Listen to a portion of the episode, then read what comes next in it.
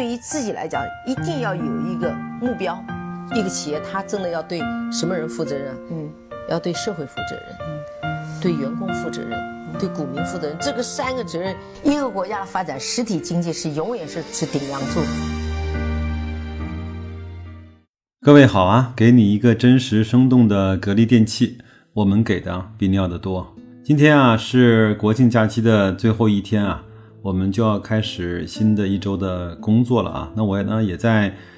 后台呢，整理一些各位在假期期间给我留的言啊，也在做一些回复。看到了一位叫悠然自得的朋友在后台留了一个非常短的一个问题，他说：“我唯一没有弄明白的是，这个主播啊这么付出的目的是什么？”这是一个特别好的问题。有时候呢，我自己在回翻以前那些节目的时候呢，也在问自己这个问题。我说你花了这么多时间，花了这么多心思，做了一档其实也没几个人听的节目，你到底是为了什么呢？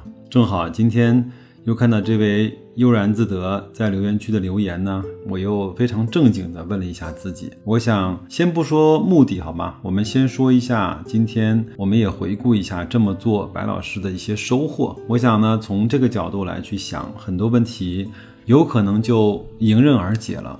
很多人都知道我呢是每周的一三五更新，那至少我的周日、周二和周四就得啊坐在电脑前面，把需要录制的节目素材啊、数据啊、提纲啊给列出来，再用我非常不专业的播音呢把它给录制成音频。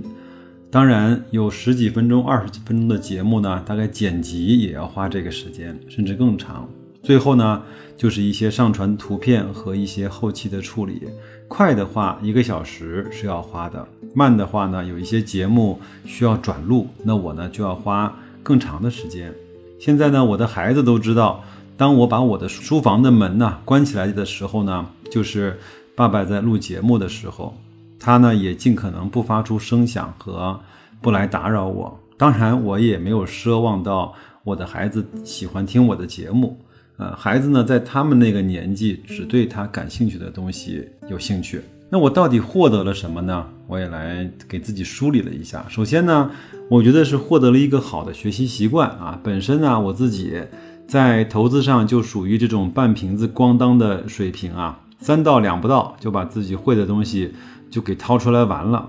那么就只有逼迫自己在平时养成这种更多的思考和学习的习惯。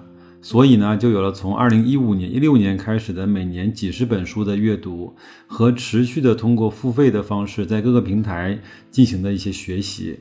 换句话说，我这也属于呢一种公开的秀学习成绩的一个方式，只不过从自己监督自己，变成了一个有将近小一万人的听众团队啊，在监督自己，所以还挺感谢，还挺感恩啊这几年在做主播的时光，至少在学习的方面，自己从来没有中断过。其次呢，就是获得了一个比较好的投资的心态和习惯。我在做这个节目之前啊，就曾经狂妄的以为我自己对格力已经了解的足够多了。但是随着自己更加深入的去学习和了解的过程中呢，发现自己依然还是个门外汉啊。在雪球上，在各个平台上，通过跟那些大 V 的学习，也结识了一些朋友。跟他们比起来，我俨然真的还是一个小学生。包括通过学习夏春博士和陆荣老师的行为金融学，也看了很多的书籍，也知道了从科学的角度来说，那些散户啊在投资的过程中能犯的错，我一个也没落下。和自己的股票谈恋爱，赌徒的心态。赚的时候没赚多少钱就落袋为安，亏的时候会跟着这个股票一亏到底，以及各种的不良心态，我都不同程度的出现过。这些的让我就知道了自己的差距啊，让我自己知道了人性的弱点有多么的强大，让我知道了在投资的世界中自己的渺小，以及以前自己的那些狂妄嘴脸的丑陋。所以呢，在平时的生活中，我是挺少跟别人谈投资的，因为我知道啊，这个没什么好谈的，懂的人自然懂，不懂的人你也别聊。另外，自己的水平呢还是非常有限的。有一句话叫“人生之大悟呢，就是好为人师”。虽然我的网名啊叫白老师，但是还是要去克服一个油腻中年男人喜欢说教别人的习惯。当然，最后呢，在这个平台上也结识了很多的同道中人，也认识了其他的一些大 V 和主播。很多人在这个平台上给我过建议，也有很多人在这个留言区给了我意见，甚至是批评。当然，更多的人选择的是给我鼓励，给我点个赞，甚至给我一些打赏。网络是一个很神奇的地方。你中午吃了一道菜，你很少会选择跟那个厨师聊两句，但是在网络上，你就可以轻易的找到做这盘菜的人。你有一个爱好，在现实的生活中挺难凑得齐跟你有一样爱好的一些人，但是在网络上，你就很容易的和那些跟你有一样爱好的志同道合的朋友的圈子中去畅所欲言。所以呢，再次感谢。各位对我节目的关注，甚至是对我节目的传播，呃，还有呢，对我本人各种的支持。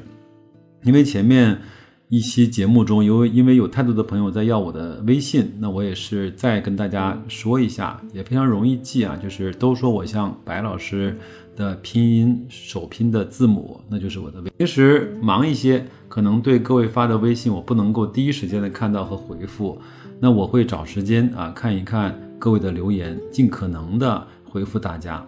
国庆期间呢，和家人在一起看那档真人秀的节目，就是旅行啊的时候呢，张馨予和梁红啊他们的一些经历和他的一些感悟呢，给了我特别多的共鸣。有一句话呢，呃，就是说你不能够随便说你爱谁或者是谁爱你，爱是要付出代价的，爱是要承担责任的。那既然选择了做一个主播，那我就要去承担这些责任。既然选择了对信任自己的人付出爱，那就要付出自己的时间和其他的一些成本。那明天啊，就是国庆长假后的第一个工作日了。那整整二零一九年呢，也只剩下了三个月的时间。也祝各位在最后的二零一九的三个月时间里，能够完成自己在年初的时候许下的心愿。定下的目标有一句话叫“你既然找到了路，就不怕路远”。这句话呢，也送给所有的朋友啊，因为这几个字呢，一直贴在我们公司的会议室的正前方，已经不知道有几年了。好吧，那就这样，祝各位投资愉快，工作顺利，再见。